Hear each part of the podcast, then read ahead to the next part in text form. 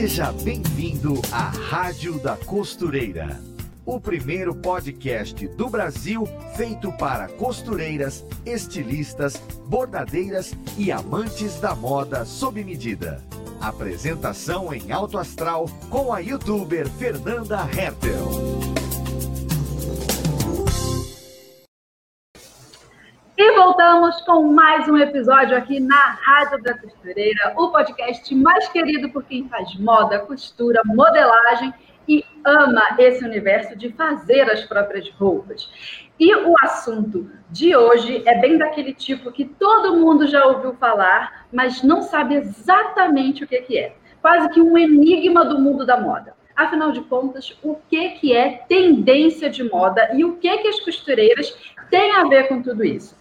Será que entender o que está na moda pode nos ajudar no ateliê? Será que nos ajuda a costurar melhor, a comprar os tecidos certos? E para falar disso com a gente, nós trouxemos de volta uma das entrevistadas mais queridas aqui da nossa rádio, diretora de criação da Maximus Tecidos. Seja muito bem-vinda, Camila Nishida. Oi, gente, bom dia, bom dia, Fê. Muito obrigada pelo convite de novo. Eu estou super empolgada para falar desse assunto que eu amo. Ah, que coisa boa, tendência. Vamos falar das tendências. ah, isso mesmo. Porque, olha, parece um negócio, é igual caviar, né? Você nunca viu, só ouve falar. Aí é, parece um negócio muito distante, muito esquadrão da moda. E nesse episódio uhum. a gente quer meio que trazer isso para perto das costureiras. Como é que a gente consegue entender a tendência de moda e usar ela ali de fato na prática no nosso ateliê, com um linguajar assim para costurete mesmo, porque às vezes parece um negócio muito lá longe das passarelas. Muito distante. Né? Sim, até o vocabulário é meio assim, né? Ai, porque um mix de estampas.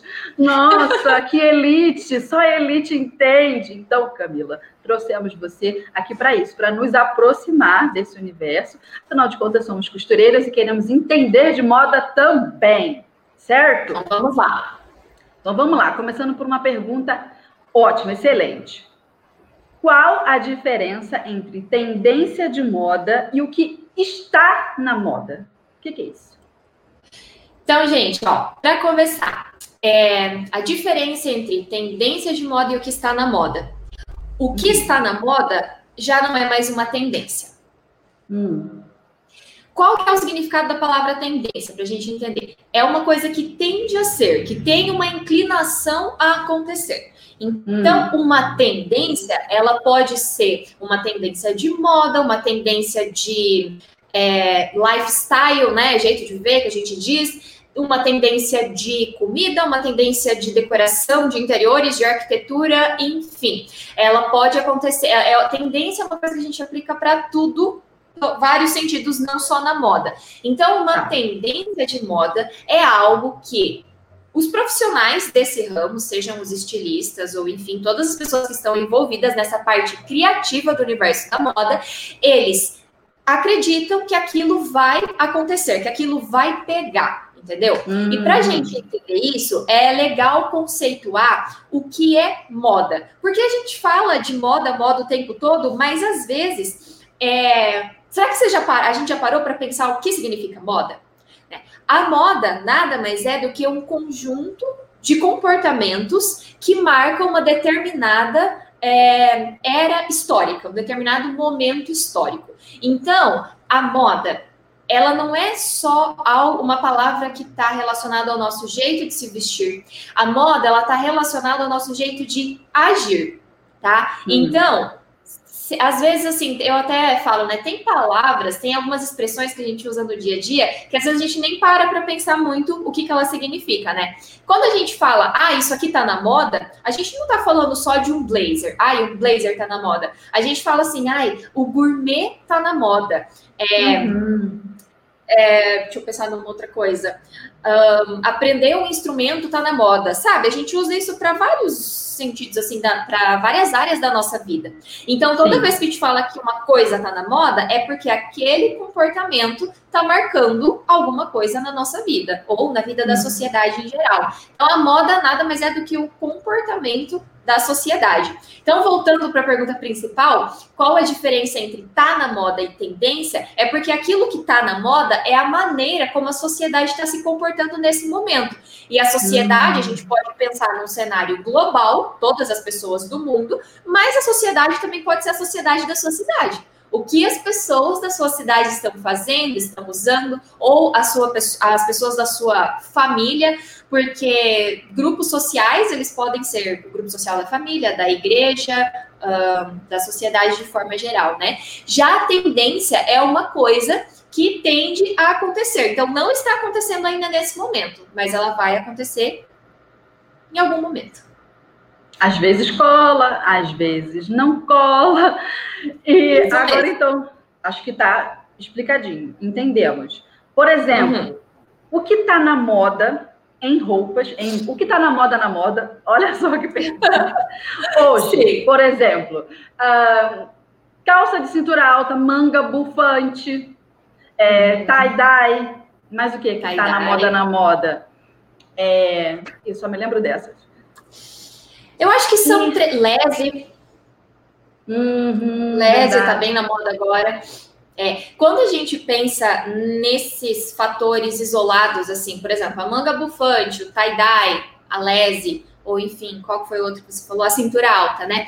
É, todas essas esses elementos de moda, eles marcaram algum momento histórico, porque a gente sabe que a moda é cíclica, então uhum. é, a gente sabe que a manga bufante ela teve em alta lá é, em qual década? Foi na década de 80. O tie-dye, ah. ele vem da década de 70. O tie-dye uhum. é um uhum. exemplo bem legal para a gente falar. Por exemplo, é, eu falei que a moda é uma coisa que marca um determinado momento histórico, um comportamento que marca um momento histórico. É, Fernanda, você conhece a história do tie-dye? Não. Então, vou falar aqui rapidinho. O que, que é Diga. o tie-dye, gente? O tie-dye, ele significa torcer e pintar, se eu não me engano, a tradução da, da palavra em inglês, né? Tie-dye, torcer e, e tingir, torcer e tingir, acho que é isso. É, o tie-dye ele surgiu com o movimento hippie. O movimento Sim. hippie é começou lá nos Estados Unidos, mais ou menos foi na década de 70. E o que, que era o movimento hippie? O movimento hippie ele contestava ah, o nacionalismo, o capitalismo, ele manifestava para contra a guerra do Vietnã que acontecia naquele momento lá. E, uhum. e daí ele, o movimento hippie ele prezava pela liberdade, a liberdade de expressão de forma geral. Então eram as pessoas que queriam faça viver. amor, não faça guerra. Isso mesmo, paz e amor. É bem Sim. isso. Então, o tie-dye, quando você pensa no tie-dye, ele é totalmente artesanal, qualquer pessoa pode fazer uma roupa de tie-dye em casa, inclusive isso está muito na moda agora. É, eu mesma já fiz, paguei a língua, inclusive, falava que não gostava, já tenho uma roupa de tie-dye. É, mas voltando, então o movimento hippie prezava pela liberdade de expressão e o tie-dye nada mais é do que você pegar uma roupa que você tem no guarda-roupa, torcer ela, amarrar, joga um monte de cor de tinta que você gosta e pronto, saiu uma roupa. O tie-dye surgiu dessa forma e marcou o movimento hippie. Na década de 70, quando você via uma pessoa vestida de tie-dye, é porque ela de alguma forma se identificava com os valores que o movimento hippie pregava. Tá, uhum. então, voltando, o, o tie-dye marcou essa época história. Hoje, histórica. Hoje a gente olha o tie-dye e a gente, uh, ah, para quem talvez não, não, não conhece, né, como ele surgiu e tudo mais, é, que nem fazia essa ligação com o movimento hippie, talvez pense assim: ah, o tie-dye eu sei que já existiu, estou usando aqui porque é bonito e tal. Claro que hoje a gente não usa porque ah, a gente se identifica com o movimento hippie. Não, não significa isso. A gente né? usa a porque gente ele está em tudo nas lojas, o tie-dye está no o, o tie-dye está nas blogueiras, tudo. Aí a gente pensa, ah, eu quero estar tá também, vou usar. Em acessório, faixa, scrunch de cabelo, enfim, uhum. em tudo. É, mas o tie-dye nada mais foi do que um marco histórico lá da década de 70 também. E daí isso volta, isso retorna para nós. É, e a, as mangas bufantes, por exemplo, foi lá da década de 80. Agora eu tô em dúvida se foi 80 e 70. Mas eu acho que foi 80 sim. Até porque. Tem de 80, na, né? É, uh -huh, na, na, na, época, a minha mãe casou na década de 90. E eu lembro hum. que muito que naquela época, as pessoas, assim, amigas da minha mãe que casaram naquela mesma época, todas casaram com vestido de noiva com aquelas mangas enormes, assim, né? Tipo então, Lady vem... né? O vestido da Isso, Lady Di. Isso uhum. mesmo, vem muito ali da década de 80 e 90. Daí isso a moda traz novamente. E quando a gente para para pensar também nessas tendências, hoje quando a gente fala assim, é, ai, manga bufante é uma tendência. Não, não é mais. Manga bufante está na moda. Tá? As pessoas, uhum. Ninguém mais está falando assim, é, ai, daqui dois ou três anos vamos usar manga, vamos ver o retorno das mangas bufantes. As pessoas já não falam mais isso. A gente só fala que a manga bufante está na moda. É, e o tie-dye mesmo, quando você fez um post no Clube da Costureira, é, você mostrou uma foto de um desfile da Stella McCartney, eu acho, com uma peça toda de tie-dye há dois anos atrás. Então, há dois Sim. anos atrás, ela estava apontando, ó, tem uma tendência. Uhum. Aí agora, Isso. em 2020, eu não sei se é dois anos ou três, foi 2016, 2017? Eu acho que foi 17, três anos atrás. Então, três anos atrás. Aí agora tá na moda. Que interessante, Isso. né? Eu sempre gostei uhum. de tie-dye. É um pouco assim, é, colorido demais. Eu lembro que uma, alguns anos atrás, quando o tie-dye apareceu por aí, eu fiz um bordado sobre o tie-dye.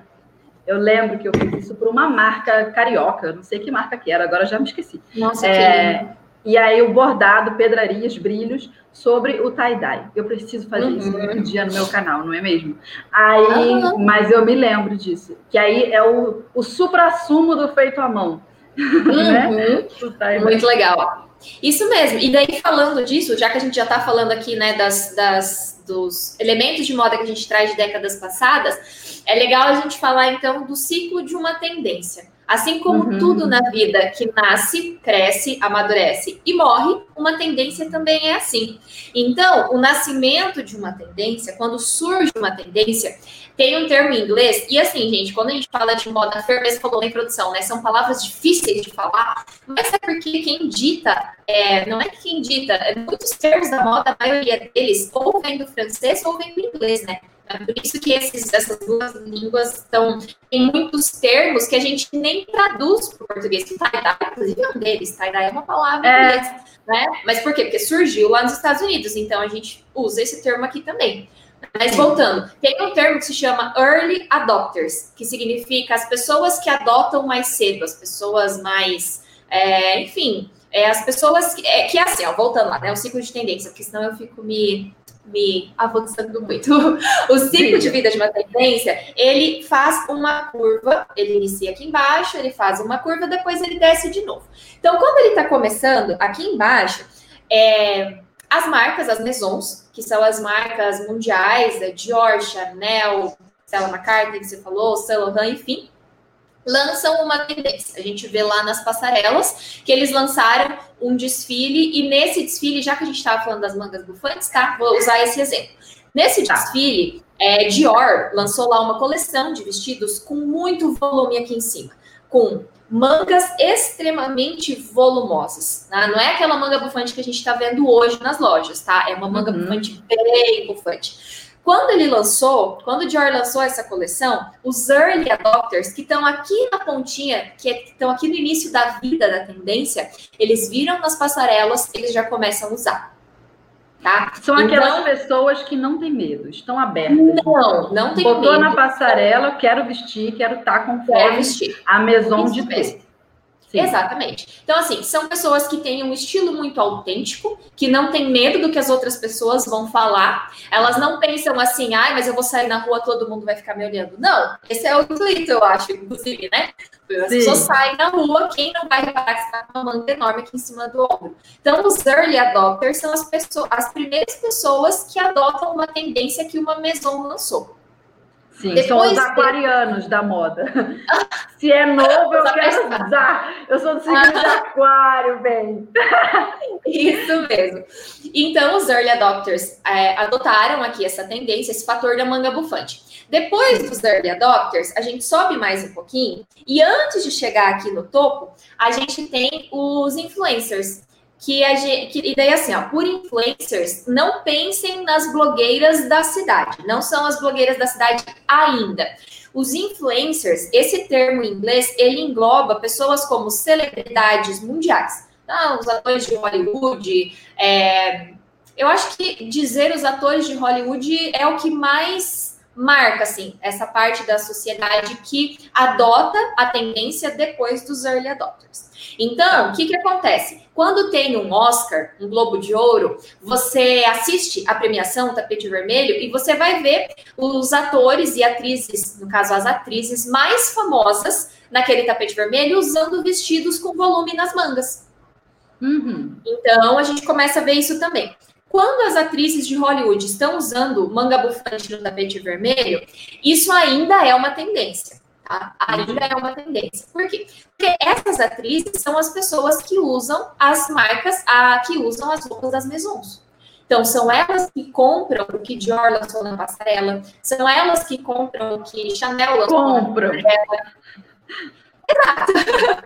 Exato. E só nisso, gente, existe um gap de mais ou menos nove meses. A gente estudar ali um pouquinho da alta costura, é, vocês, vão, vocês vão ler, né, estudar, pesquisar, que quando uma, uma vestida é lançada na passarela, num desfile de alta costura, só nove meses depois, de oito a nove meses depois, que as clientes vão ter acesso, vão ter essa roupa pronta né? Uhum. Que é o período ali de, de confecção da roupa, enfim, de criação. Então, voltando, as influencers que são as atrizes lá de Hollywood estão usando manga bufante na premiação do Oscar. Depois disso, a gente chega aqui no topo desse ciclo, que é quando a gente começa a ver as blogueiras usando, tá? E daí uhum. sim são as blogueiras da nossa cidade.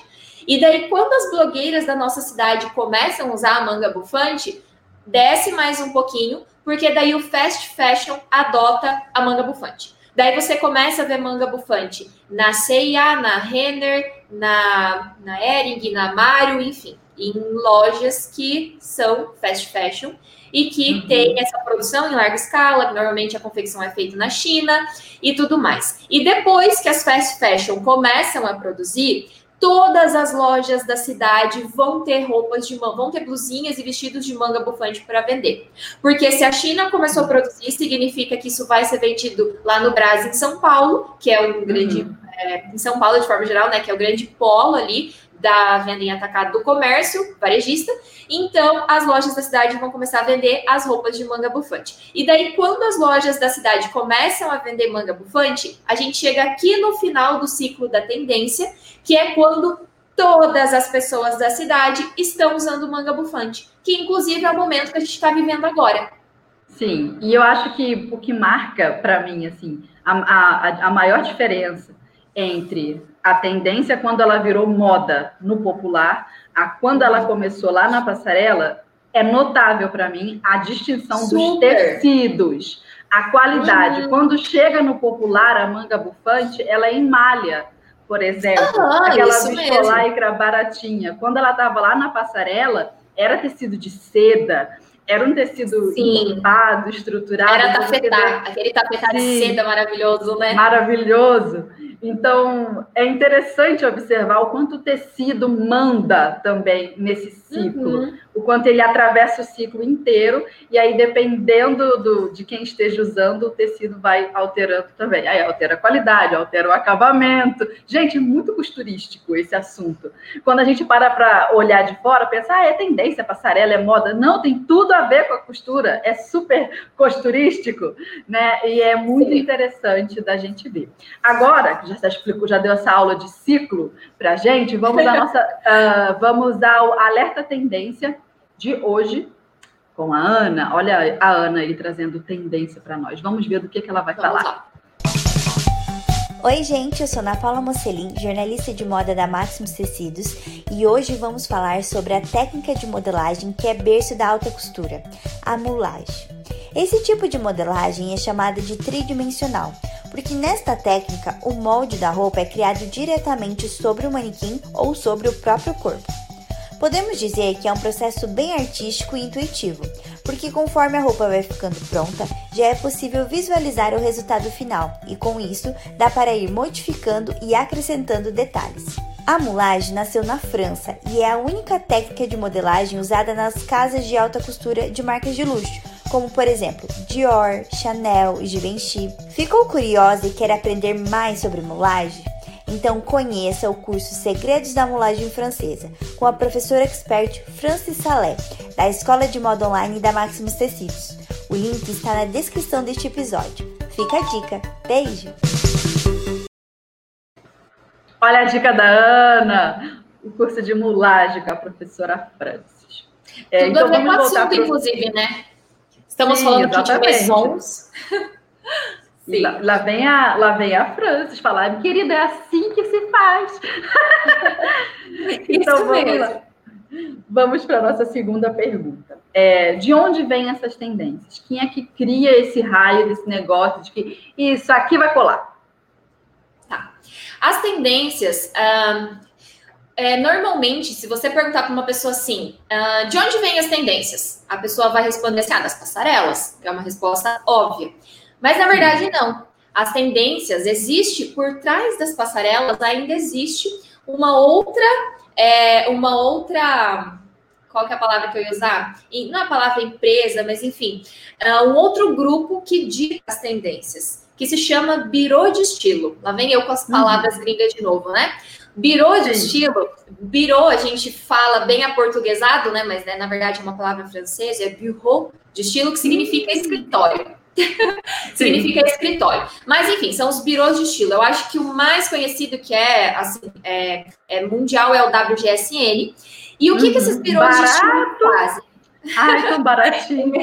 Exatamente. Você faz lá uma assinatura né, do WGSN, mas existem muitas outras feiras, né? Inclusive, assim, existem é, birôs de estilo muito mais acessíveis Claro que eles não vão trazer com tanta grandiosidade, normalmente, quanto a WGSN, que é uma líder mundial nesse setor, mas que também ajudam muito, principalmente marcas menores, assim, que talvez não podem investir nesse momento na WGSN, que realmente é um valor bem, bem considerável. Mas voltando então, os birôs de estilo, eles estudam o comportamento da sociedade e eles falam para os estilistas para os estilistas e para as marcas o que, que vai acontecer. Eles fazem uma previsão de como a sociedade vai estar se comportando daqui cinco anos. Tá? Então, uhum. o que, que eles uhum. analisam na sociedade? Eles analisam comportamentos é, sociais, religiosos, po movimentos políticos, fatores climáticos, um, enfim, tecnologia, a tecnologia, o avanço da tecnologia. Hum, verdade. Também, essas áreas que englobam, assim, toda, que influenciam o nosso comportamento de forma geral. Então, os birôs de estilo, eles falam, por exemplo, lá para Dior. Então, é o seguinte: daqui cinco anos, a tecnologia vai estar tá super mais avançada, as pessoas vão estar tá trabalhando muito em home office, elas vão querer conforto, leveza. É, enfim, eu estou aqui viajando, né, gente? Eu nunca assinei WGSN, mas basicamente é isso que eles fazem. E daí a Dior, com essas informações que o Biro de Estilo passou para eles, os, os estilistas da Dior vão criar as coleções. Então, assim, é como se o birô de estilo desse o peixe e o estili...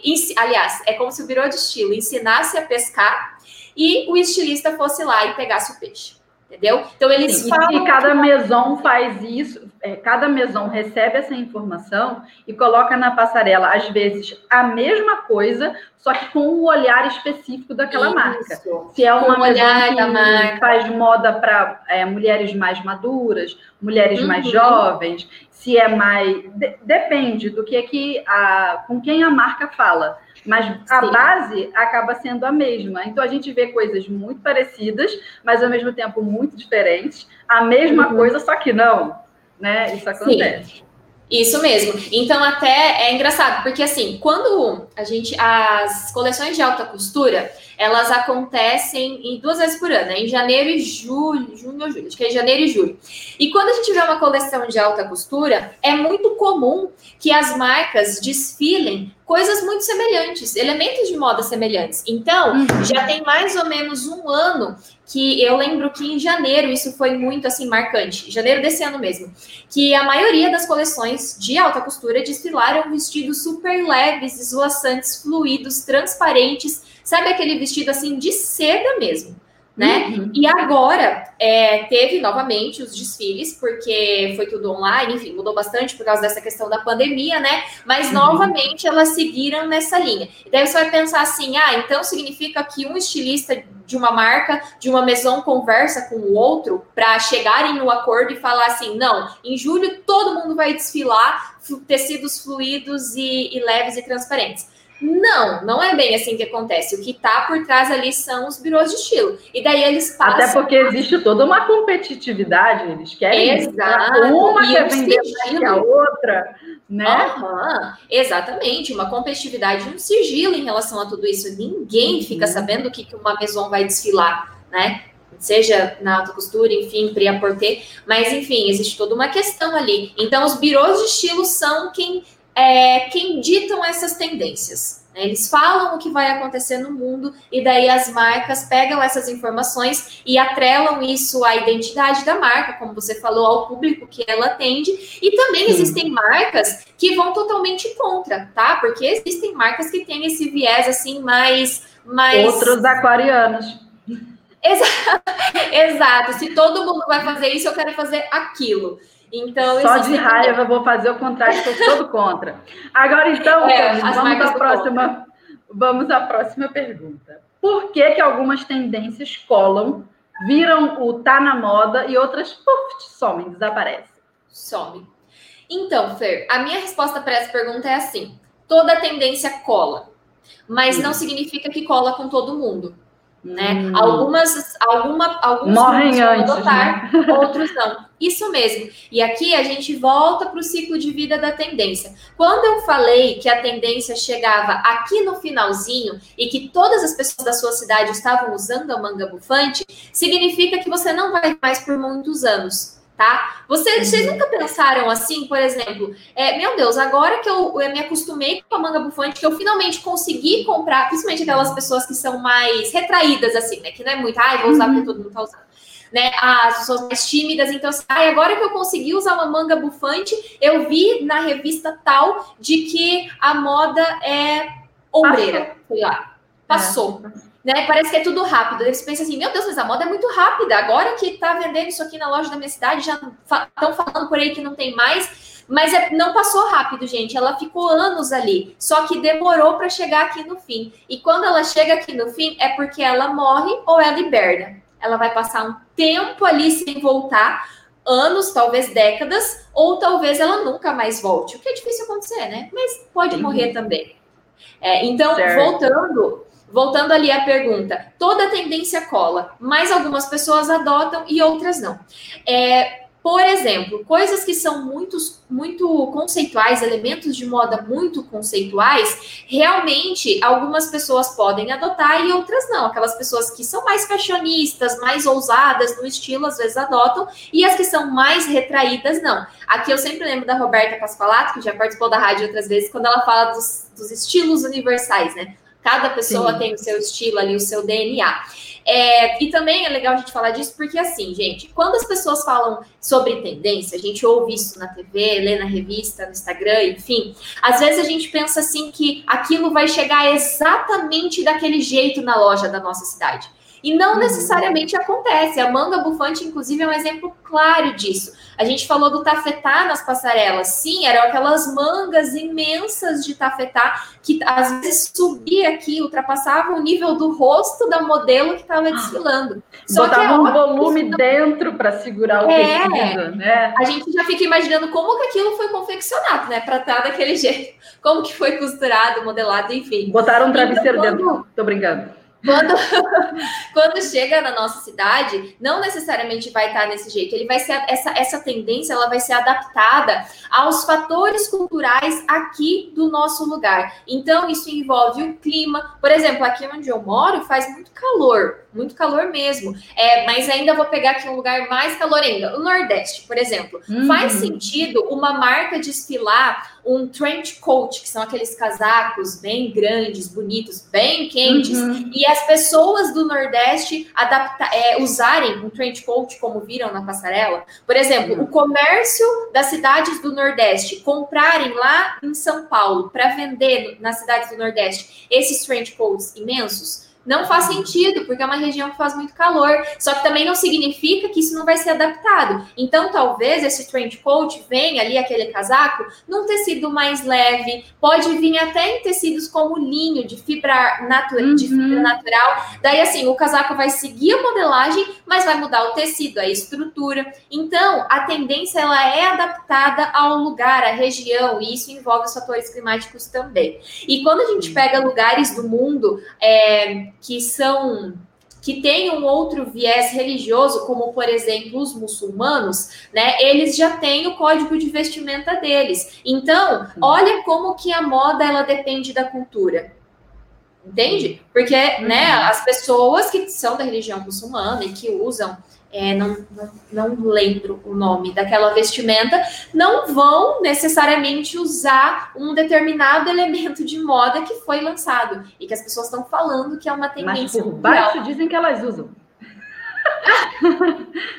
Então, exato. Então, eu aprendi naquele filme. Esse exemplo. Eu vi no Sex and the City, eu vi. Eles me ah. Disseram. Eles disseram. Então é verdade. Enfim. É, então eu dei esse exemplo para mostrar como que o fator religioso, né, que está ali envolvido na cultura, também influencia. É, e daí, um outro exemplo, gente, muito legal é a cor. Todo ano a gente vê lá a notícia: Pantone lança a cor do ano. E daí vem Verdade. a cor. E daí você olha para aquela cor, se é uma cor que você não gosta, você pensa assim: jamais, não gosto, odeio essa cor, não vou usar. Tá. Só que não significa que daqui um mês nas lojas da sua cidade já vai estar aquela cor que a Pantone usou e que a Pantone lançou e que a cor vai ser exatamente a mesma. Tá? E um exemplo disso é o roxo. Em 2018, a cor do ano 2018 foi o ultravioleta. Que a Pantone, hum. a Pantone lançou. E o roxo fazia ali alguns anos que não estava em alta. Tipo, a gente não via nada roxo na nossa cidade, sabe? Para vender nas Eu lojas. É, hum. e daí quando a Pantone lançou ultravioleta, houve muito burburinho ali, né? Nossa, roxo, fazia tanto tempo, não gosto, não combina com meu tom de pele, não combina com não sei o quê. Ok, isso foi há dois, quase três anos atrás, a gente já tá, né, praticamente em 2021. Faz quase três uhum. anos que isso aconteceu. Então, pensem, pensem comigo, o que que a gente tá vendo e não precisa ir longe. Eu não estou falando agora das mesões, são as marcas brasileiras mesmo. O que, que as marcas brasileiras estão trazendo agora para nós? Fúcsia, lavanda, lilás, lavanda. Gente, tudo isso tá naquela paleta do ultravioleta. Então, uhum. a cor não chega exatamente aquele tom de violeta. Lavanda eu gosto. ali na paleta. Ah, é lindo, né? É uma cor é. delicada. Eu adoro o Segundo a Roberta, está na minha paleta. Ah, e eu escutei, eu escutei ela falando isso, eu ouvi o podcast.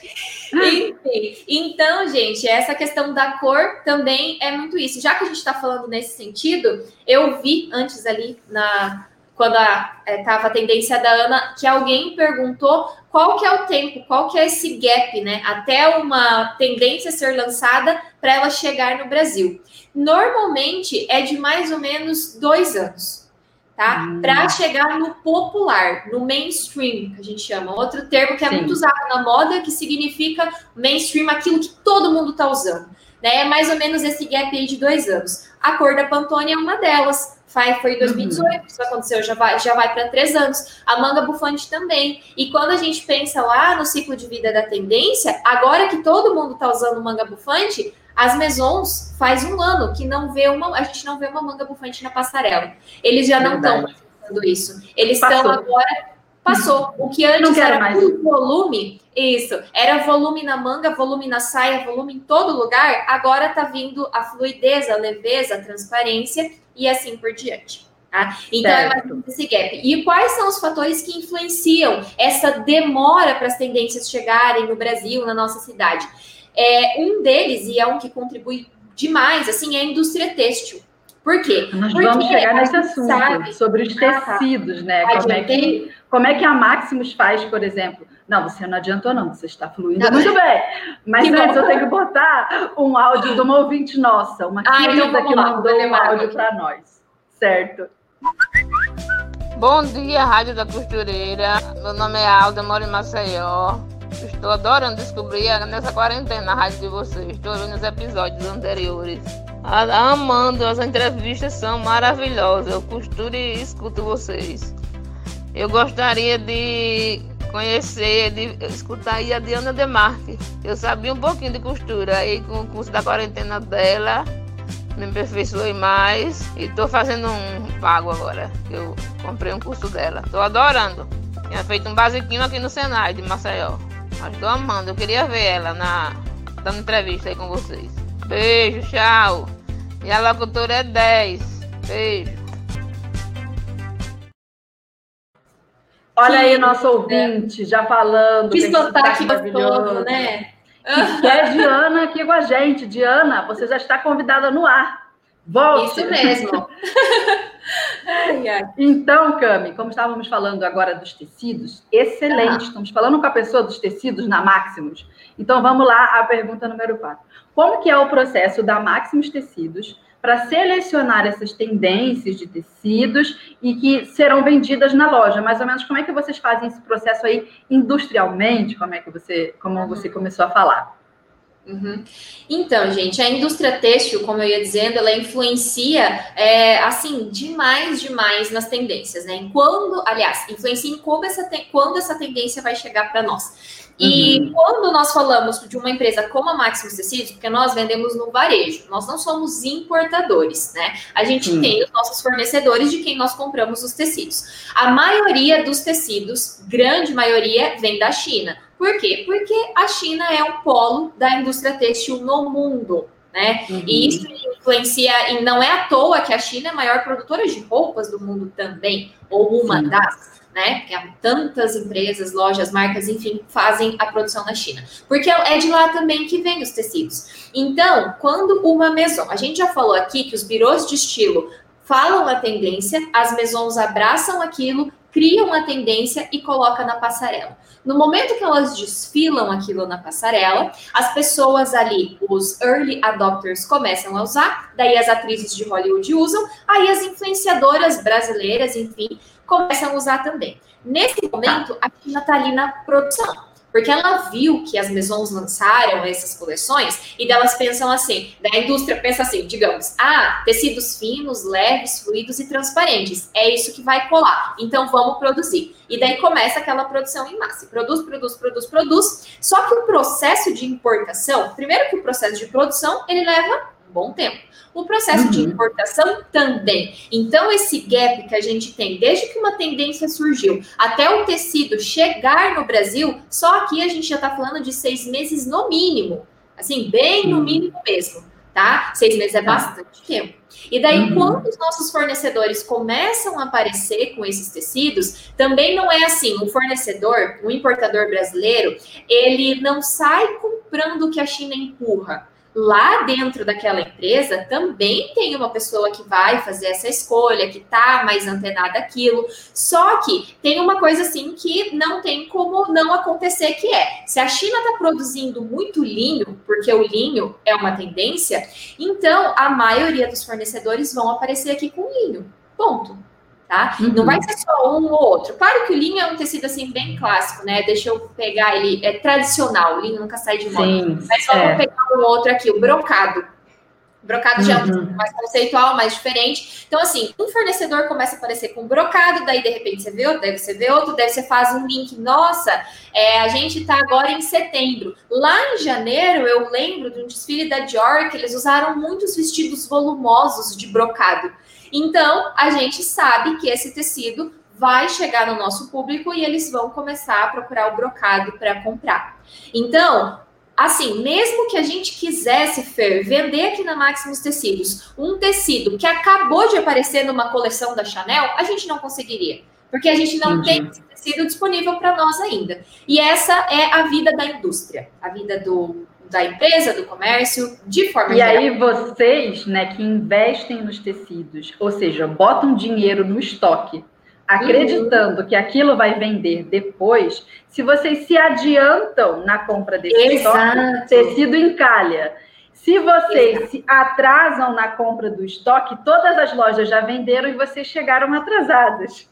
Então, Exatamente. encalha tecido de novo. Tem que acertar o timing ali certinho para conseguir Sim. receber esses tecidos, passar para os clientes no tempo certo, quando uhum. o pessoal está querendo comprar. E aí Isso é aquilo, mesmo. né? Aquela sensibilidade da pessoa comprar do fornecedor no momento certo. É, é um negócio. Exatamente. Como é que se chama é. isso? Chama assumir riscos. Exato, que toda empresa a um certo grau vai assumir, né? Não tem como. Mas esse timing, ele realmente é fundamental, até porque você às vezes você pensa assim: "Ah, mas é uma tendência. Se não vender agora, vai vender no verão que vem". Mas não é assim, gente. Tem, assim, a gente tem que pensar que um rolo de tecido, ele é um saco de dinheiro, é como se fosse um rolo de dinheiro. Aquele tecido quando chegou aqui na nossa empresa, ele já foi pago né? Ele teve que ser pago, ou pelo menos uma parte dele. Então, se esse Sim. tecido não vender ali no tempo certo, ficou para trás. Ah, vai vender na coleção que vem? Ok, mas ele tinha que ter sido pago muito antes. E a gente não compra um rolo de tecido, a gente compra muitos rolos de tecido. E são Dizem muitos... que o, o segredo do varejo, né, é acertar no mix desses produtos. Exato, exato. Você não é. pode depositar. É aquela história: se você coloca todos os ovos numa única cesta e a cesta cai, você perde tudo. Então, uhum. a gente também tem que levar isso para essa parte do business, né? Do negócio. É, por exemplo, a, e a costureira gente... também, né? Também, exatamente. Ela não vai sair comprando um monte de tecido para oferecer para os clientes que talvez não saiam. Ela tem que ir medindo certinho para ver o que cabe no estoque dela e que ela sabe que ela vai vender depois. Tem que estar antenada essa costureira, a verdade tem que estar é antenada. Uhum. É, isso aí. Então, Vai, assim, é, falando, falando das compras da Maximus Tecidos, nós fazemos compras o ano todo, assim, sabe? Uhum. Por quê? Porque os tecidos eles têm que ter reposição, sempre tem algum fornecedor com uma novidade ou outra e tudo mais. Mas existem dois momentos do ano que é muito intenso de compra, um volume muito grande, que é quando faz a troca de estação que é de quando a gente faz a compra do inverno e a compra do verão. Então, embora a gente tá. compre tecidos o ano todo, nesses dois períodos a compra ela acontece, ela é uma compra maior. Então, essa assertividade é muito fundamental, ok, já falamos disso. Mas eu ia usar como exemplo a Lese. A Lese, é, em todas as lojas tem roupa de Lese para vender agora. Só que daqui a um tempo, se, quando você começa a parar para pensar assim, nas influenciadoras, não precisa ir longe, tá? Nas tá. influenciadoras tá. bem conhecidas aqui do nosso país que trabalham com moda. É, vou dar dois exemplos que eu sigo e gosto muito. A Nath Vosa, que inclusive Também é uma marca. Sigo. Adoro ela, tem muito conteúdo. E a Silvia Braz. Vocês Também podem reparar que essas duas influenciadoras, elas não estão usando mais lese. Até o verão passado, ok, a gente está no verão de novo, mas até ali pelo começo do ano, a Silvia Braz usava um vestido de lese dia sim, dia não. Agora ela já não está mais usando. Ela está no linho, em algumas estampas, nos tecidos mais fluidos, mas na lese não. Então podem se preparar, escrevam o que eu estou falando. Daqui a pouco, nas lojas da cidade, já não vai mais ter lese para vender. E daí, se eu tiver 500 metros de lese aqui na minha empresa, se eu estiver comprando lese ainda, isso aqui vai encalhar. Então, uhum. esse timing é muito importante. Então, assim, como eu ia dizendo, mesmo se a gente quisesse vender uma coisa que acabou de surgir lá em Paris, a gente não ia conseguir. Tem uhum. esse tempo e ainda tem que ser uma compra assertiva. O que me lembra também das costureiras. Então, ó, vamos à pergunta 5. Como que as costureiras podem acertar na compra dos tecidos aí que estejam na moda e que vão vender bem? Elas têm que fazer mais ou menos o mesmo raciocínio, né, que vocês fazem aí. E me diga também uma coisa. É mais fácil para a costureira ter uma curadoria de confiança. Por exemplo, a Maximus Tecidos é uma curadoria de confiança. Quando chega aí na Maximus, vocês já filtraram aquilo e provavelmente é, é uma fonte confiável do que, do que provavelmente vai vender em tecido. Uhum. Né? É interessante isso também, me responde aí. Então, como as costureiras podem acertar na compra de tecidos? Conhecendo as clientes, conhecendo suas próprias clientes. Por quê? Porque cada costureira já, assim, se você tem um pouquinho de tempo de trabalho nessa profissão, a costureira já sabe como são, como é o perfil das suas clientes. Então, se você sabe que as suas clientes gostam de usar roupinhas é, que estão na moda agora, que está vendendo ali em todas as lojas da cidade, por exemplo, um vestidinho de lese, ou um vestido de linho com botões, ou uma roupa com uma manga mais levezinha, bufante, mas não tão bufante assim. Você uhum. sabe que as suas clientes têm esse perfil?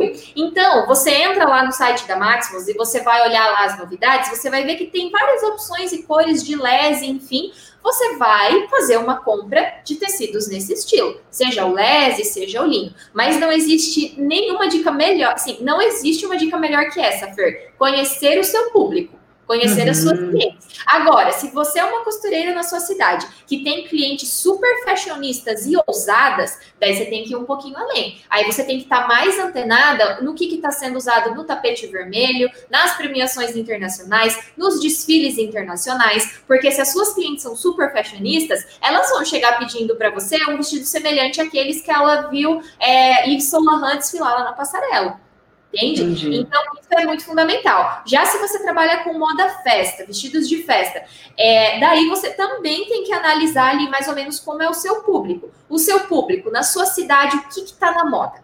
É, a gente passou por uma fase, de certa forma ainda, ainda estamos nessa fase, mas eu acho que ela vai acabar logo, logo, que são as madrinhas de, da mesma cor. Já faz hum. anos isso tá. Eu acho que vai fazer, tipo assim, de quatro. Fica muito bonito na foto, né? Deve ser por isso. Fica lindo, exato. É uma explicação. eu acho que isso já tá meio que no fim, sabe? Mas se, por exemplo, você, costureira, tem um ateliê de moda festa, ou pelo menos faz vestidos de festa também na sua, no seu ateliê, você sabe que na sua cidade todo mundo, todas as noivas que casam, estão pedindo às madrinhas com os vestidos de musseline, que isso também foi uma moda muito grande, né? Daí a noiva ia lá e comprava é, quatro metros de musseline para cada madrinha e falava, Tó, escolhe seu modelo, mas Parabéns. tem que ser com esse tecido. Uhum. Pelo menos aqui acontecia muito na loja, muito mesmo. É, então, costureira, você deve comprar, apostar nesses tecidos que as pessoas da sua cidade estão usando. Essa é a forma de você ficar antenada, conhecendo o seu público. Sim, aqui na cidade, por exemplo, é, eu não tinha essa noção. É, eu morava no Rio e de repente vim para Santiago, que é no interior, no interior, no interior do Rio Grande do Sul. Eu estou mais uhum. perto do Uruguai e da Argentina do que da capital do estado, que é Porto Alegre. Para você ter uma ideia certo. de quanto é no fim do mundo. Tão, tão distante como eu costumo tão, Tão distante. Exatamente. E aqui, é o pessoal veste outra coisa é muito engraçado. As roupas são uhum. outras, os penteados são outros, os cortes de cabelo. Eu não consigo me acertar no salão aqui, chegava assim, me faz esse corte aqui, ó, que eu vi no Instagram. Eles não fazem. Não Eles falam, claro, aí sai outro corte. É por isso que eu não corto o cabelo, fica todo imenso. Aquela frustração. O cabelo só cresce. Quando eu quero cortar mais curto, eu mesma corto em casa, que se é para fazer errado, deixa que eu faço. então, pronto, corto assim. E é engraçado isso. Mas aí a gente que, ó, vou dar a dica. Se a pessoa pensa assim, ah, mas como é que eu vou saber o que, que o povo da minha cidade veste? Entra no Instagram e bota a hashtag da sua cidade. E aí você Exato. vai lá e você vai olhar o conteúdo mais recente, o que está em alta da sua cidade. Dá para ver uhum. que o pessoal está vestindo. E aí você seguia mais Sim. ou menos por ali. É interessante. E aqui vai a importância que a gente já falou em outros podcasts, Fer, que é a importância da costureira estar ligada nas redes sociais, principalmente uhum. no Instagram. Porque gente fala de moda, o Instagram, ele dissemina isso. Né? Uhum. Então, assim, você pode, você vai colocar a hashtag da sua cidade, ou você vai pelo menos ver o que, que a blogueira da sua cidade está usando. Porque hoje a gente chegou num ponto assim: não importa se a sua cidade tem 10 mil habitantes ou se ela tem 100 mil, tem uma blogueira. Pelo menos um. Sim. Tá? As micro-influencers. Isso, as micro-influenciadoras. Então, essa blogueira, ela vai editar moda de alguma forma. Tá? O que ela usar, outras pessoas da idade dela vão querer usar. Então, se você atende principalmente um público mais jovem, de, de jovem, uhum. assim, tipo de 18 a 20 e poucos anos, esse público vai seguir o que a blogueira da cidade está fazendo. Agora, e às vezes você... a gente subestima, assim, sabe, essa influência. Sim. Vou dar um exemplo. A, eu tenho uma irmã bem novinha, né? Ela tem 20 e pouco. Aí a gente vai na mesma academia. Quando ela começou a frequentar a academia, todas as meninas é, faziam os treinos de cabelo preso rabo de cavalo uhum. para trás. E a minha irmã, muito maluquinha, vai de cabelo solto e faz um, um chupiscozinho, um, um coquezinho só aqui uhum. em cima e bota Sim. dois fiapinhos de cabelo aqui na frente. Um penteado bem específico. Sim, aí o cabelo solto para trás, dois fiapinhos, um coque aqui em cima. Cami, deu assim, ó, uns dois meses. Você entra na academia, todos os cabelos estão assim. Muito Como bom. é que pode? Muito eu falei, gente, que engraçado. Todas, todas de cabelo uhum. assim. Que doido. Sim. Então, assim, existem as, as influências. É que a gente não, não, percebe, mas está tudo ali. É muito engraçado. Com certeza. E daí, se você não atende um público mais jovem, você atende as pessoas mais de faixa etária ali de 30 a 40, 50 anos, que são as mulheres adultas, que normalmente já são mães. Daí você analisa o que essas pessoas estão vestindo e o que, que as amigas dessas pessoas estão vestindo. Então você entra Sim. lá no Instagram da sua cliente, por exemplo, se a cliente lá, a Cláudia. A Cláudia tem é, 32 anos, ela tem um filho, ela é casada e ela tem um ciclo social ali de algumas amigas, elas fazem fazem a, a janta das quintas-feiras, tá? Porque hoje tem, tem, tem, muito isso, assim, né? Então, uma quinta é um por mês, né? o grupinho lá se encontra e tal para jantar e conversar. Então, olha no Instagram o que, que ela usa quando ela vai jantar com as amigas. Tá? Se ela tá usando o vestido de lese, o vestido de linho, a manga bufante, o tie-dye ou o que que é. Porque se você olhar o que a pessoa tá usando no dia a dia, tipo em casa, não conta muito. Porque em casa, daí ah, é. cada um segue muito o seu estilo próprio, né? Que é a roupa confortável, Sim. principalmente ainda a gente que é dona de casa, que é, se a gente tá lá fazendo serviço da casa, a gente quer mais conforto possível. Mas você Sim. usa o que essas pessoas estão. Você analisa o que essas pessoas estão usando para ir no restaurante, na, no barzinho da cidade, para ir na igreja. A igreja, gente, também Verdade. ela é, é, um, é um ponto ali, um grupo para você observar, independente da religião, a igreja, o templo, enfim. Se você uhum. frequenta a igreja, você vai lá e você olha o que as pessoas estão usando. Pelo menos aqui na minha cidade é muito comum as pessoas se arrumarem. Ninguém vai na igreja assim de qualquer jeito, sabe? Sim, você não é. conhece a sua roupa mais velha do guarda-roupa. Sim, no mínimo, uma, uma uhum. roupa ali mais arrumada e tal. Isso também é muito legal de observar. Então, conhecer as suas clientes, esse perfil e o que elas gostam, quem elas seguem, em quem elas se inspiram, é fundamental para você fazer compras assertivas. E daí não deixar o dinheiro encalhado. Sim, esse olhar, inclusive, que a gente acabou comentando, é o meio que o que responde, né, a pergunta número 6. Qual é o olhar que a costureira precisa ter para entender esses movimentos das tendências? Como trazer esse calendário da moda para dentro do ateliê na prática? E é observar. Exige uma certa atenção, uma sensibilidade, mas a gente é costureira para isso, da mesma, para ficar ligada, ligada nas coisas. E a parada acontece, né? É, vai acontecendo. E daí, quando você entende ali daquele seu negócio, quando você tá ligada nas redes sociais, isso vai trazendo naturalmente. Porque daí você une o que você já entende do assunto e o seu, a sua sensibilidade, e daí a coisa flui. Sim, Sim, é verdade. E Fer, a gente estava hum. falando aqui do Instagram, de como as micro-influencers realmente influenciam as pessoas, né? Uma coisa muito legal quando a gente fala de tendências é a gente comparar como era no passado, antes da era internet, e como é agora. Porque, ó, quando a gente pensa é, antes da época da internet, até ali na, na década de 80, mais ou menos, porque assim, quando hoje todo mundo tem um celular em casa, tá? É, mas mesmo na década de 90, até a década de 2000, né? Porque às vezes eu até esqueço que 2000 foi há 20 anos atrás. Mas Verdade. ali a década de 2000 não era comum as pessoas terem um computador em casa, um notebook, Sim. enfim, não era comum mesmo, eram poucas pessoas que tinham assim acesso a isso. Mas hoje não, seja o notebook, o celular, o tablet, enfim, todo mundo tem. Então, naquela época, a época sem internet, o que que acontecia? Uma maison de, é, fazia um desfile. E daí tinha lá, lançava uma coleção de vestidos é, de brocado, jacar, aqueles tecidos bem trabalhados e tudo mais. E pegando, eu, esse foi um exemplo de moda festa, mas pegando um exemplo mais de moda casual, assim, é, calça boca de sino, que foi muito, muito, muito é, tendência lá em moda, enfim, umas décadas atrás, né?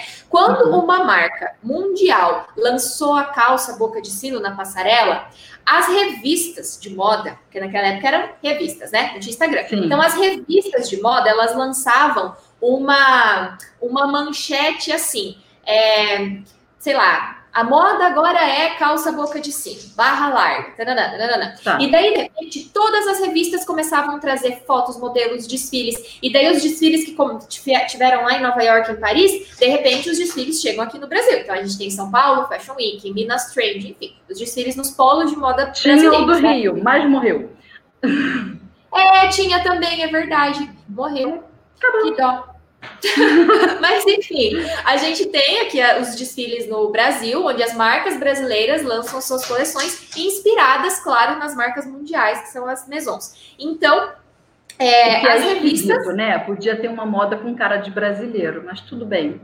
É, mas é, muda, já eu vou falar disso um pouquinho também. Envolve aqui esse assunto internet. Mas enfim, é, então as revistas traziam essa informação ao público, às pessoas. E daí das revistas, a gente também partia para a TV. Então, o que a Fátima Bernardes usava no Jornal Nacional, a camisa dela, o tecido, o jeitinho da camisa, o jeitinho da blusa, ou a moça do tempo, ou a principal atriz da novela das nove, era o que as pessoas começavam a usar. E eu lembro, isso é muito marcante para mim, porque eu lembro, a minha mãe é costureira, e eu lembro muito que a minha mãe era muito antenada no que a Fátima Bernardes usava. Então, quando a Fátima Bernardes aparecia com uma camisa, tipo, de tricoline, assim, bem estruturadinha, com um detalhezinho no bolso, a minha mãe enxergava aquilo no Jornal Nacional e ela fazia uma camisa igual tipo, inspirada, né? Naquela Sim. da Fátima Bernardes. Então era assim que acontecia. As pessoas usavam o que as revistas diziam que estava na moda, o que as atrizes da novela estavam usando. E daí foi nesse sentido, foi nessa época também que surgiu é, aquela. Não é que sur... não é que foi nessa época que surgiu, mas assim, a revista trazia uma coisa, a TV trazia outra, e o que aparece na revista são marcas que têm é, cachê para investir no marketing naquela revista, certo? As roupas dessas marcas normalmente não costumam ser tão acessíveis. Eu preciso fazer uma coisa desesperada agora. Pode falar. Eu preciso conectar o meu computador, porque senão ele vai desligar na nossa cara. Só um minuto. Ah, tá bom. Vai lá. Isso acontece. É, eu só tô avisando o pessoal que eu vou começar a me mexer aqui, pegar umas coisas e ter na tomada só um minutinho, tá? Acontece. Tá bom. Vai lá. Espera aí que a tomada Resolvi.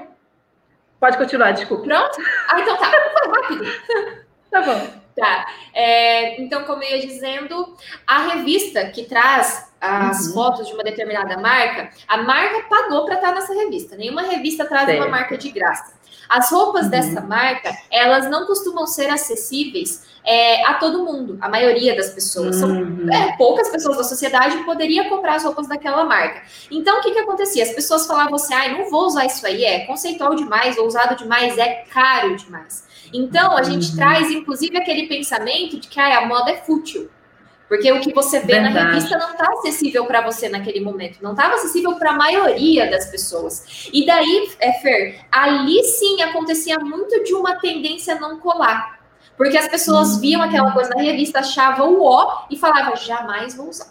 E não usava. Tá? E daí as marcas, o comércio da cidade também não trazia aquilo porque era demais, né? E uhum.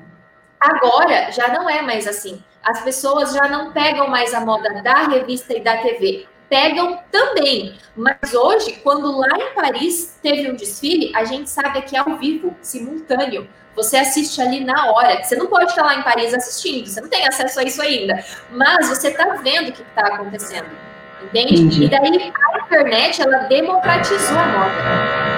E se a pessoa souber costurar, souber fazer a própria roupa, a própria modelagem, né? Ela não tem limites em relação a isso. Eu costumo dizer, não, não. tem uma roupa que eu veja que eu penso assim, ah, não é para o meu bico não posso, Isso. não posso ter, não posso comprar. Eu posso fazer, só não vai ter a, a etiqueta.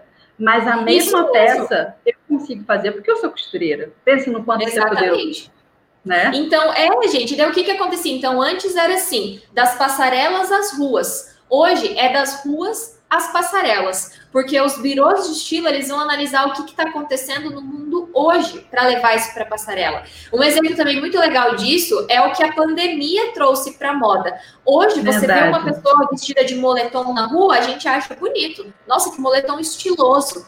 Antes ninguém saía. Gente, até ano passado, você não viu uma pessoa de moletom na rua. Não era comum. Não igual hoje. Gente, é verdade. O moletom recebeu um upgrade, minha Mas, filha, que ele, ele não estava preparado para aquilo. Exato. E ele surgiu por causa da questão do home office, das pessoas não poderem mais sair de casa e todo mundo querer ficar confortável dentro de casa.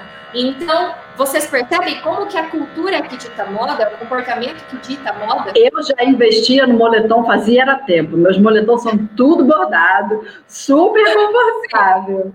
Gostaria Sim, de formar claro, isso para o mundo. Mas isso ficou agora muito mais mainstream, né? Muito mais Sim. popular entre todas as Verdade. pessoas. É isso aí. Papo bom. E agora, já caminhando para o nosso finalzinho do programa, arrebentamos todos os tempos, acabamos com o prazo, simbora. Então, vamos que aqui lá. a gente gosta de falar. Cami, vamos ao momento zigue-zague? Vamos lá?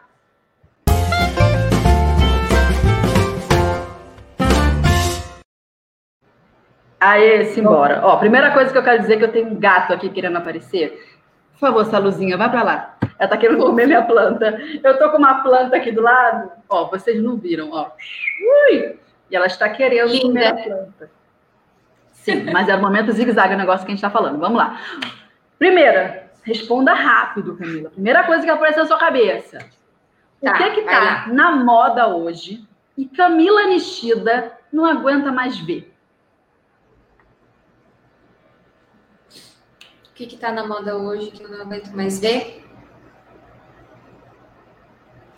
Neon.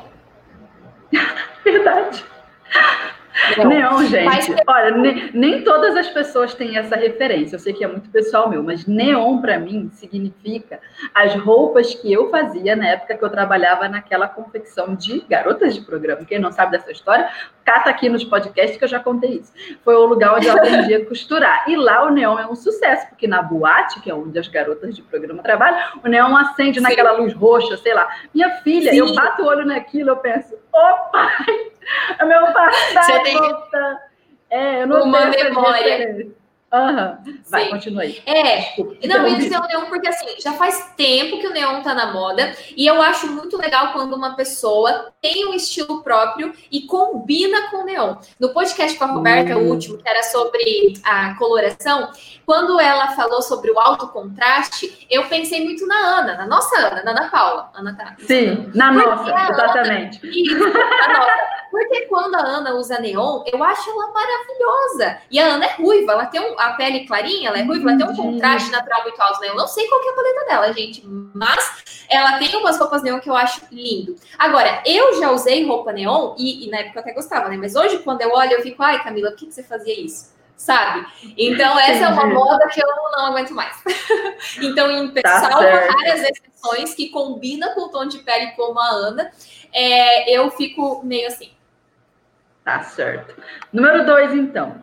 Que tendência de moda você gostaria que os estilistas ressuscitassem? Você está torcendo para que isso aconteça, mas ninguém bota isso na moda.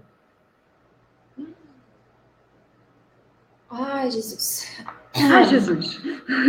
É... Roupas de corte reto. Hum, Laser, vestido. Sabe o vestido da bonequinha de luxo? Ele é um hum. tubinho, mas ele não é um tubinho tão acinturado. Aquela foi muito uma época de roupas de corte reto, né? No pós-guerra, as mulheres, elas adaptaram muito no depois da Segunda Guerra Mundial, foi quando as mulheres começaram a usar alfaiataria porque hum. elas precisavam ir para a indústria, para o mercado de trabalho, e naquela época as mulheres só tinham vestido em casa, elas começaram a usar as roupas do marido, dos maridos que estavam na guerra. Então, como que você vai trabalhar numa fábrica com corset te apertando até você não conseguir mais respirar Deus e uma saia desse tamanho, né? Então as mulheres começaram a usar alfaiataria. Essa foi uma fase que a gente vê muito no cinema, inclusive, das roupas de corte reto, sejam os blazers, os vestidos, até algumas saias. Eu, Camila, amo roupas de corte reto. Por quê? Porque tem a ver com o meu biótipo. Eu sou as, eu sou mestiça, né, meio japonesa. E as meninas orientais, como eu, não tem muitas curvas. O meu corpo ele é mais reto. Cintura, Entendi. quadril, é retinho. Então, quando eu uso uma roupa muito. Eu nem uso roupa colada, na verdade, mas mesmo que eu tente usar uma roupa muito acinturada, eu não me sinto à vontade. Isso é pessoal, né, gente? Não tô quebrando, eu gosto.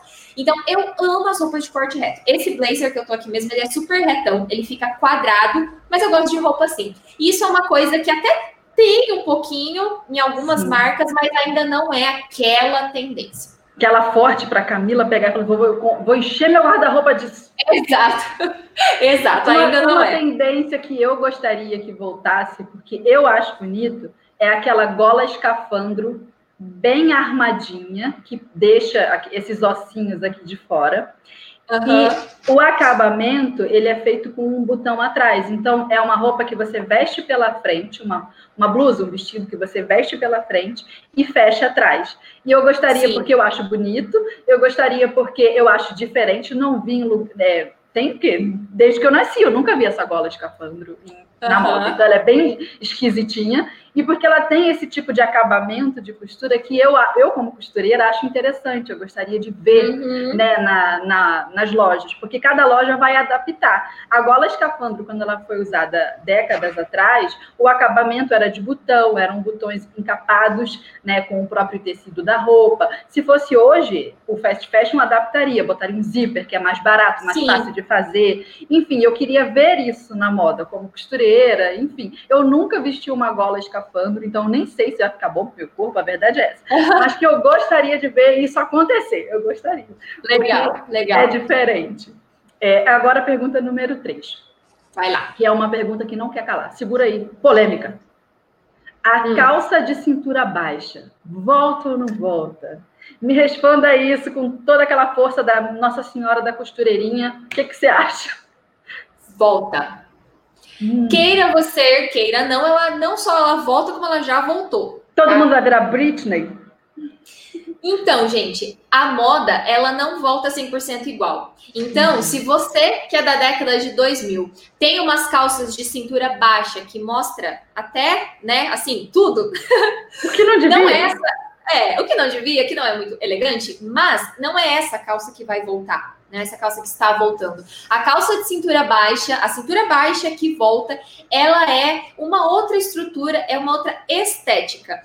Eu assisti a da Nath Boza, ela fez uns stories muito legal sobre esse assunto específico esses dias, e eu achei muito legal o que ela falou. E assim, é, a estética como um todo ela vem diferente. Na época, agora que a gente está com, com as calças de cintura alta em todas as lojas para vender, a gente tem muito cropped cropped ou blusinhas assim de corpo mais curto. Por quê? Porque ela, fa ela chega ali junto com a cintura alta da calça. Lá na década de 90, 2000, quando a calça de cintura baixa da Britney Spears era o auge, a gente tinha o quê? A gente tinha as batas, que eram aquelas blusas bem São grandes. Horrorosas, assim, né? meu Deus. Eu tinha várias, né? Não vou falar, eu era criança. Eu detesto, meu Deus, bata. Minha nossa Sim. senhora, tá todo mundo gravidinha. Ai. Sim. Então, gente, mas a calça de cintura baixa ela já voltou. A gente não vai ver essa calça para comprar agora no fast fashion, né? Nas Renners, na CIA ainda, mas a gente já vê as fashionistas do, próprio, do nosso próprio país mesmo usando. Só que isso também, Fer, tem muito a ver com idade. E isso é muito legal, a democratização que a moda trouxe. Não é porque a cintura baixa voltou que você vai ter que jogar suas calças de cintura alta fora. Entendeu? Deus o livre. Não, isso não existe. Não é mais assim que acontece. Então, as meninas que são mais novinhas, eu já não me incluo mais nessa, nessa idade, porque eu. eu já sou uma mulher casada, né? Eu já, já sigo assim um outro estilo. É, eu não me vejo usando uma calça de cintura baixa, baixíssima tá? Com o uhum. biguinho de fora, não. Mas tem meninas mais novas que querem usar, que usam e fica muito legal combinando com o estilo delas. É uma né? estética e... 13 anos, né? É uma estética Exato. tem 13 eu acho que, anos. Eu acho que até, assim, de, de 13 mais adolescente ali, até uns 18, 20, eu acho super aceitável. Porque é uma época que a menina é, tá Menina, é menina. Aqueles hormônios, sabe, sabe aqueles hormônios é. que deixa tudo bonitinho, regulado? Tá com os estrogênios, as progesteronas, deixando a distribuição de da onde a gordura vai, tá toda certinha. E uma outra coisa também, é que a cintura baixa agora, ela não vai voltar com aquela calça tochada, embalada a vácuo, como era a da é, O a gancho não tá baixa, tá tão curto, né, também. Não, não, ele tá assim, médio sabe? Uhum. E daí ela tá naquele estilo mais largo, sabe que lembra até uma calça boyfriend? Uhum, Aquela calça. É, a Saruel é outro modelo, eu confundo. É a boyfriend mesmo, né? Que ela é sim. mais larguinha ali na região do quadril. E assim, ó, eu hoje tô com uma calça, não dá pra ver aqui, mas eu estou com uma calça que eu não comprei ela porque é cintura baixa, tá? É porque eu queria uma calça rasgada e ela, eu tenho ela já velhinha, eu tenho ela há bastante tempo, mas que ela não é de cos alto, ela é um cos mais baixo. Claro que eu não uso mostrando o umbigo, mas numa estética como eu coloquei hoje, com blazer, com uma camiseta, enfim, eu gosto muito de usar. Acho que depois eu até vou até postar no Instagram, se eu lembrar. Agora, mas, a gente quer ver essa calça aí. Agora vou ter que postar. mas esse, esse é o estilo estilo. Essa é a volta da cintura baixa. E já voltou. Não é nem que vai voltar, ela já voltou. É isso aí, gente. É isso aí. então, vamos responder o comentário, os comentários do pessoal. Esse é o momento da nossa audiência brilhar. Você que está aí ó, acompanhando a gente, assistiu todo o podcast prestando atenção, mas surgiu aquelas dúvidas. Esse é o momento. Pega aí, começa a escrever nos comentários que a gente vai te responder.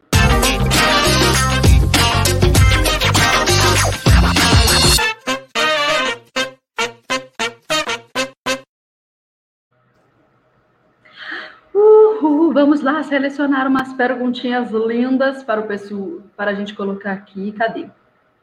Vamos ver. Encatar as perguntas na hora, né? E às vezes é um textão, às vezes é um textinho. Vamos procurar. Vamos ver o que, o pessoal está comentando. Aqui, ó. Oi, meninas, adorando. Primeira vez que participo. Sou de Três Alagoas, Mato Grosso. Bem-vinda. Sul, Mato Grosso do uhum. Sul. Ih, agora ofendi o pessoal do Mato Grosso, do Mato Grosso do Sul. Meu Deus do céu. É... Cadê? A Ednete está sempre presente aqui com a gente. Ednete Vieira ah. Eu lembrei e... por causa da foto. É, foto tá vendo? Máscara. Uhum. Ela é minha aluna, minha filha. Essa máscara é bordada, minha senhora. Tem pedrarias nessa hum. máscara. Maravilhosa, Ednete. Viu? Ela falou que ela não Sim. tinha noção ó, do que a gente falou. Legal. Olha, a Elo Lima falou: faço vestidos de festas igual aos tecidos da Maximus Tecidos. Não tem igual, tá vendo? Uma pessoa que conhece. Hum, que bom. Cadê?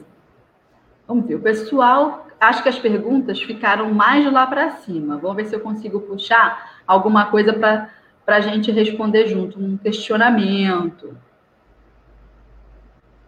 Cadê? Isso aqui, achei muito legal. Liu Costura falou: tomara que o balão nunca volte.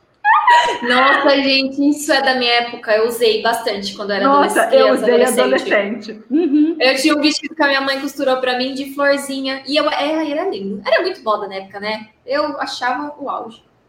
Sim. Mas realmente, gente, também espero que. A gente, parecia, a, a, gente aparecia um abajuzinho, né? Eu não sei como parecia. era você, mas eu, adolescente, tinha as perninhas assim, ó.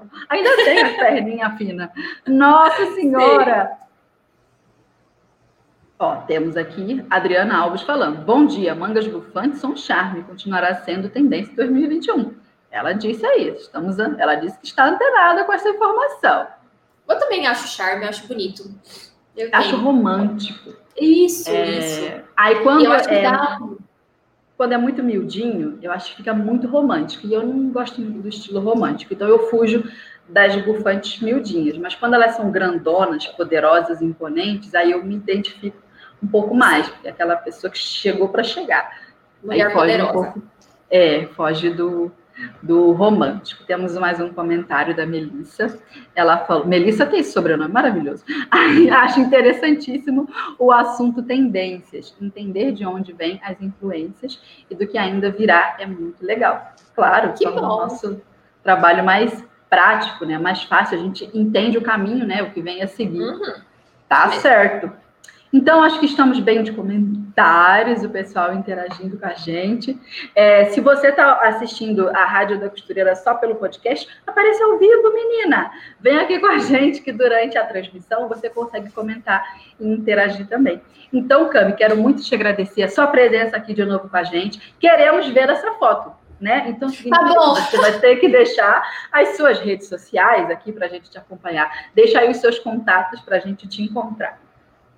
Gente, então vocês me encontram no Instagram, arroba Kaminishida, Kaminishida, uhum. do jeitinho que tá escrito aqui na tela. É... E é isso, meu Instagram. Ah, e lembrando, se inscrevam, você que gosta do assunto moda, modelagem, se inscrevam no workshop de, na websérie de mulagem, que é a, a websérie Segredos da Mulagem Francesa, com a professora Francis Salé, nossa expert aqui da Máximos Tecidos. Vai ser uma semana inteira de aulas gratuitas de mulagem, que é a técnica que as maisons, das quais a gente falou tanto nesse episódio, usam para fazer suas roupas, onde a modelagem é feita lá diretamente no manequim. É, em todas as redes sociais da Maximus você encontra o link lá para se inscrever. Vai ser esse mês, começa dia 12 de outubro. Isso e mesmo. eu vou postar a foto da calça.